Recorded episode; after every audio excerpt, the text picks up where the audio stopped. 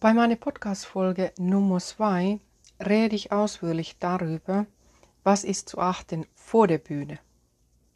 Was sind die klugen Schritte, bevor du überhaupt auf der Bühne stehst?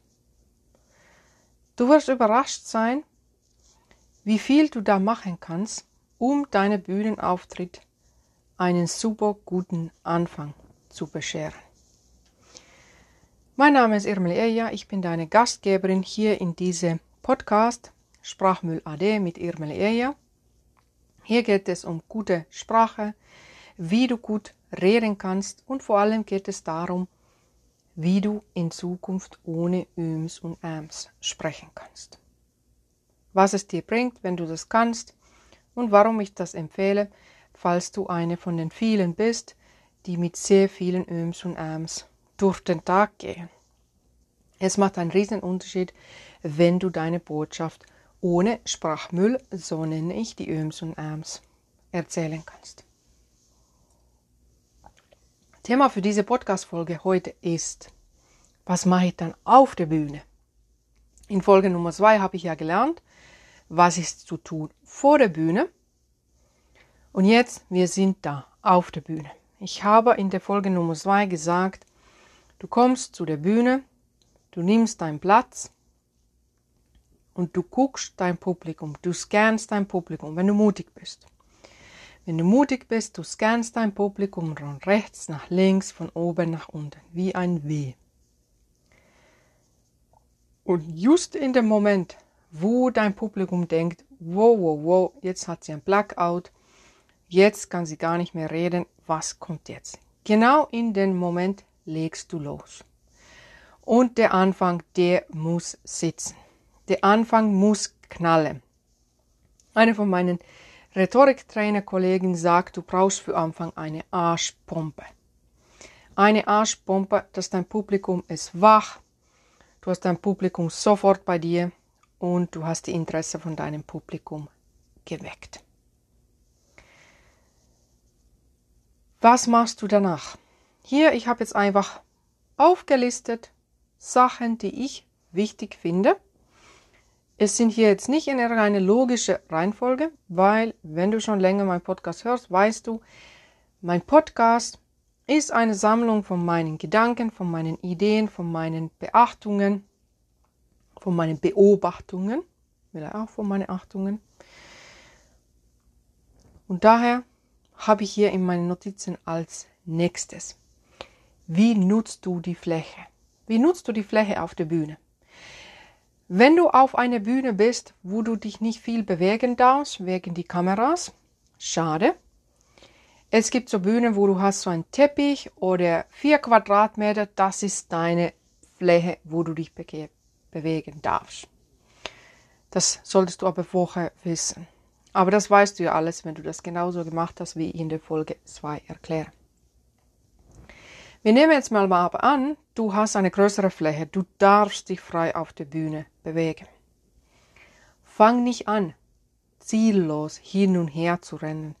Wir kennen alle die Redner, die rennen wie die Wilden auf der Bühne, rechts und links, vorne nach hinten und es ist sogar schon ein bisschen nervig, weil du nur denkst, mal gucken, in welche Ecke, zu welcher Ecke schießt er als nächstes. Daher, es gibt diesen Trick States Moves. Wie kannst du dich auf der Bühne bewegen? Und du solltest immer mit deiner Bewegung deine Botschaft unterstützen. Wir nehmen mal an, du hast als deine Basis die Mitte von der Bühne gewählt. Die Mitte, Mitte von der Bühne.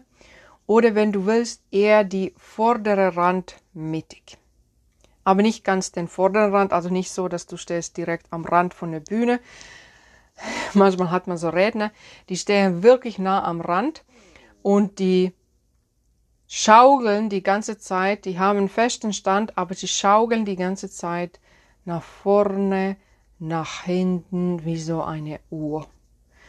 Und du hast das Gefühl die ganze Zeit, oh mein Gott, bald schaukelt er so weit, dass er auf den Kopf über die Bühne, Bühnenrand fliegt. Daher, wenn du so eine bist, die schaukelt, nehme deinen Platz ein bisschen weiter weg vom Rand, dass dein Publikum nicht Angst haben muss, dass du bald im Publikum liegst. Gut. Du bist in der Mitte, das ist deine Basis. Da erzählst du deine Hauptaussagen, das ist der Platz, wo du die meiste Zeit verbringst. Du kannst dir aber entscheiden, welche ist meine gute Seite und welche ist meine schlechte Seite. Damit meine ich, wenn du über positive Sachen redest, läufst du Richtung rechts. Das überlasse ich völlig dir, ist deine rechte oder linke Seite deine gute Seite. Aber ich würde mal sagen, jetzt, wenn ich über positive Sachen rede, dann würde ich rechts von mir ein paar Schritte nehmen. Und wenn ich über was Schlimmeres erzählen würde, was mir passiert ist, würde ich ein paar Schritte links nehmen. Und du musst für dich entscheiden, welche ist deine gute und welche ist deine schlechte Seite, weil du kannst damit dein Podcast Botschaft unterstützen. Heißt, wenn du was Positives erzählst, gehst du immer ein bisschen rechts. Wenn du was Negatives erzählst, gehst du ein bisschen links. Und du sollst auf keinen Fall mit diesen Richtungen durcheinander kommen. Daher übe das auch vorher, dass du weißt, okay, wenn ich diese Story erzähle, gehe ich ein paar Schritte rechts. Wenn ich in diesem Punkt bei meiner Rede bin, gehe ich links. Genauso kannst du mit vorwärts und rückwärts machen. Wenn du was von Vergangenheit erzählst, gehst du paar Schritte rückwärts. Und somit bist du in Vergangenheit und du erzählst, wie es war da in Vergangenheit. Danach kommst du wieder in der Mitte und erzählst was von heutigen Tag. Und vielleicht hast du was in deiner Story, was um Zukunft geht. Da gehst du auch ein paar Schritte vor. Oder wenn du was Positives in Zukunft erzählen willst, gehst du ein paar Schritte vor Richtung rechts, wenn rechte deine gute Seite ist. Du hast das Logik schon verstanden, du erzählst was Negatives, was in Vergangenheit passiert ist, gehst du ein paar Schritte links, rückwärts. Und so kannst du die ganze Show aufbauen, dass du mit deinen Plätzen auf der Bühne deine Storyline unterstützt.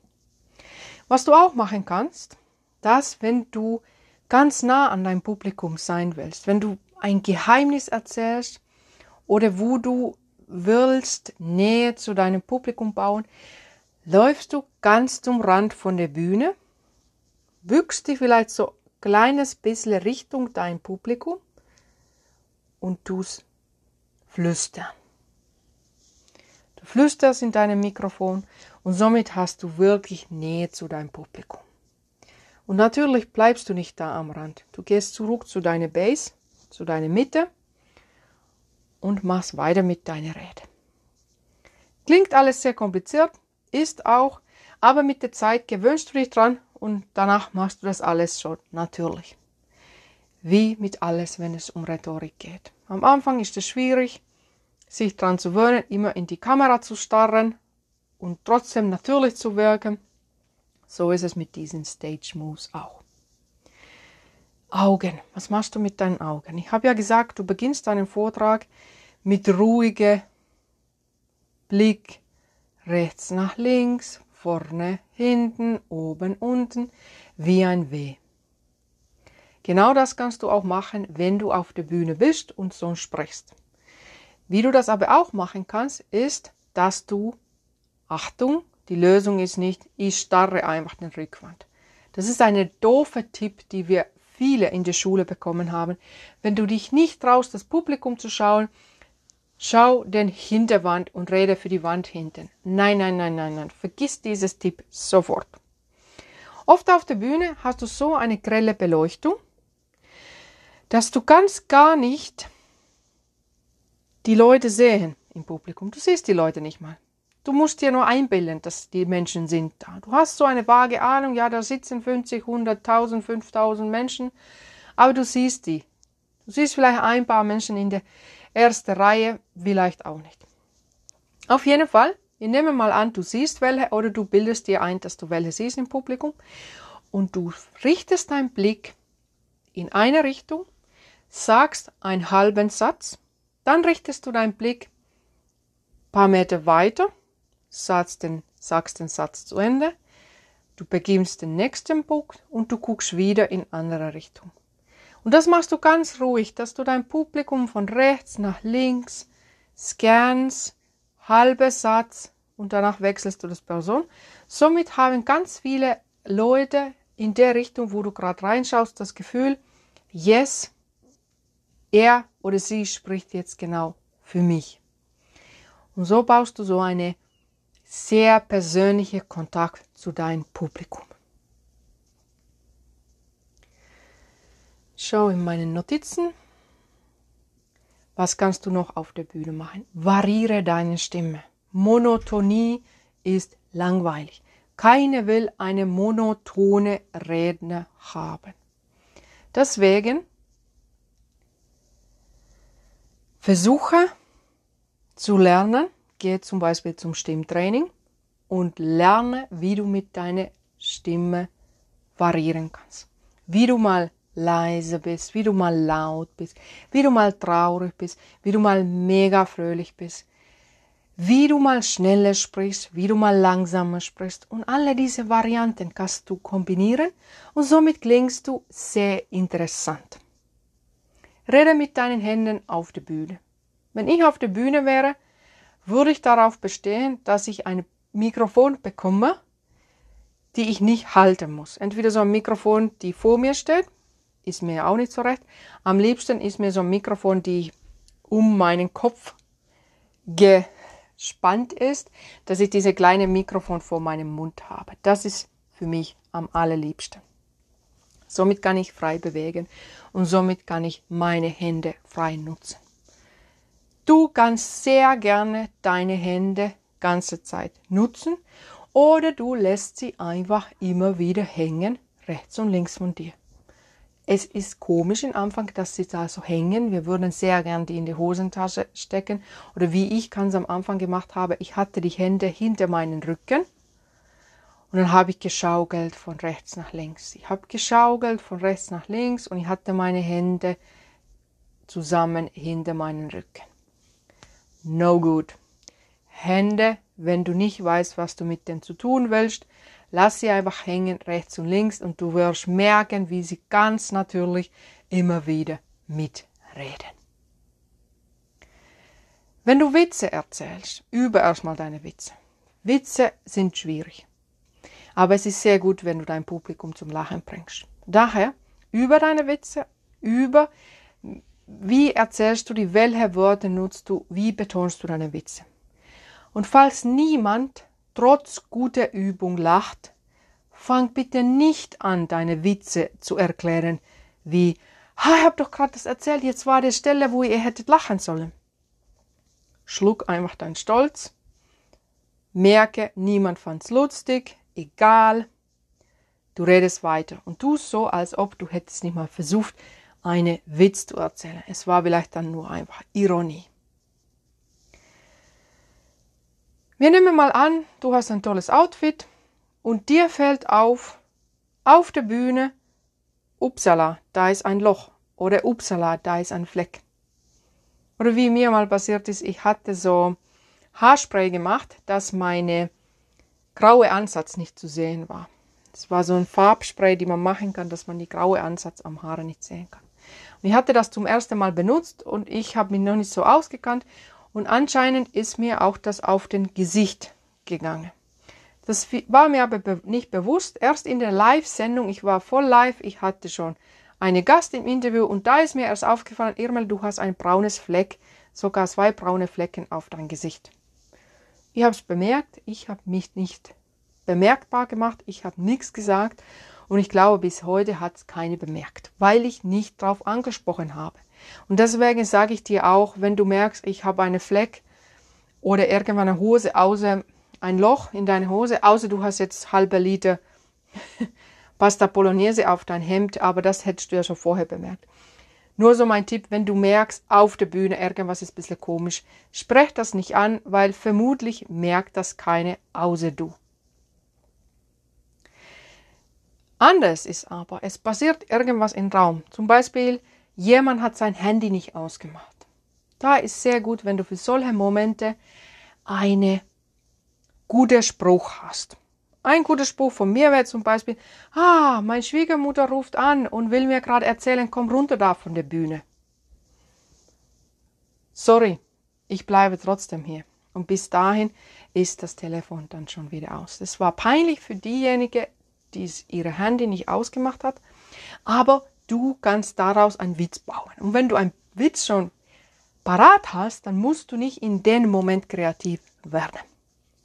Nur so Tipp am Rande. Schwiegermutter-Witze funktionieren immer. Obwohl ich habe die weltbeste Schwiegermutter, trotzdem funktionieren diese Witze immer. Das nennt man übrigens in Fachjargon Cold Room. Rufe das Ra der Raum. Das Raum, weiß ich nicht, das der oder das Raum, egal. Rufraum. Cold Room. Bedeutet, es passiert irgendwas Unerwartetes und du als Speaker, Speakerin reagierst darauf. Was du nicht machen solltest, ist, dass du einfach das ignorierst. Weil alle Leute merken, es ist irgendwas und du als Speaker hast ja quasi die Führung von diesem Raum in diesem Moment, deswegen solltest du das so kommentieren. Du kannst sehr gerne auf der Bühne trinken. Viele Redner haben Wasser auf der Bühne, aber sie trinken nicht. Und das sollst du auf jeden Fall üben.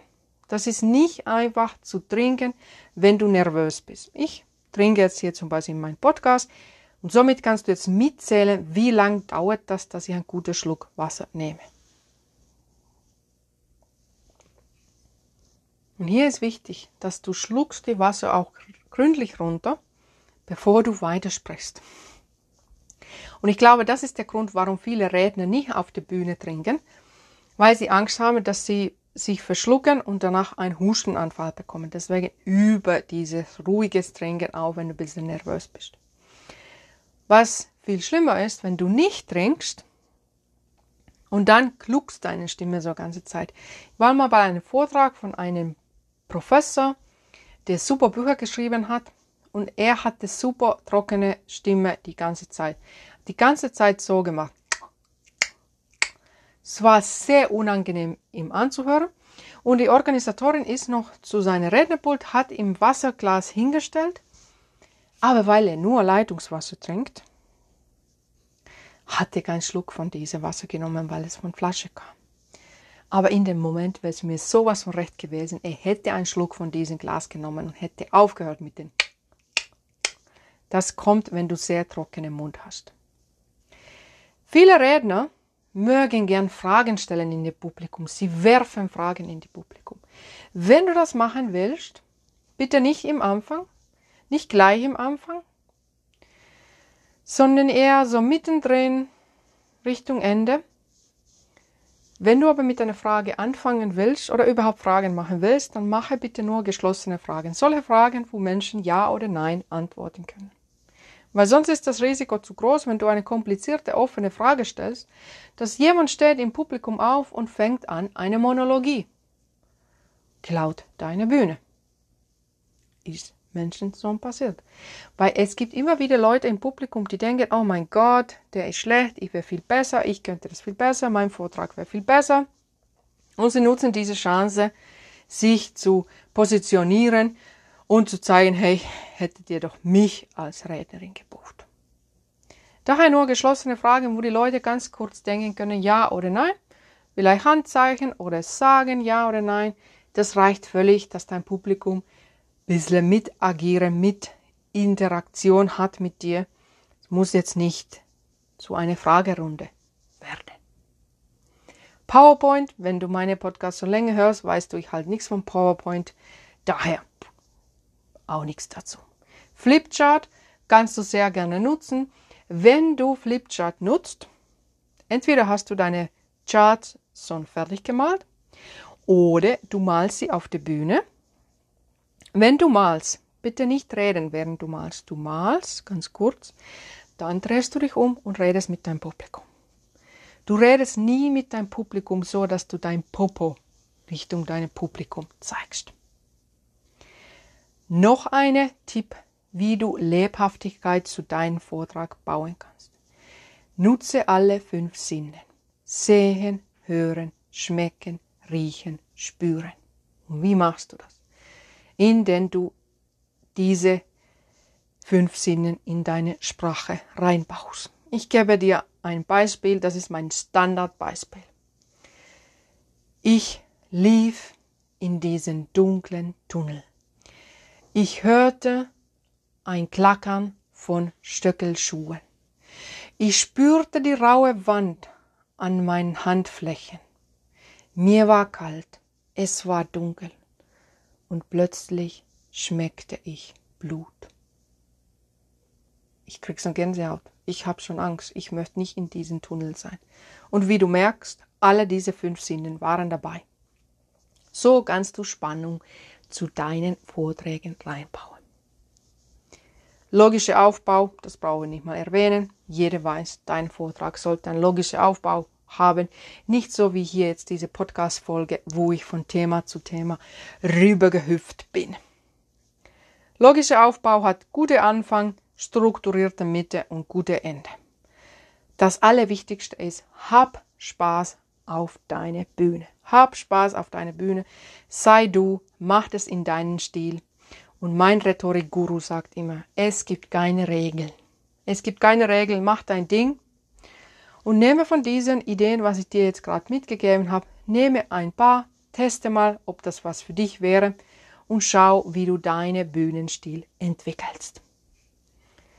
Wenn du auf diese Bühne, wo du Spaß hast, auch noch ohne Öms und Äms sprechen möchtest, guck auf meine Webseite irmeli.info, schau, was da los ist, buche ein 1 zu 1 Training mit mir oder kauf meinen Online-Kurs oder schau, was da sonst noch so los ist, abonniere mein Newsletter.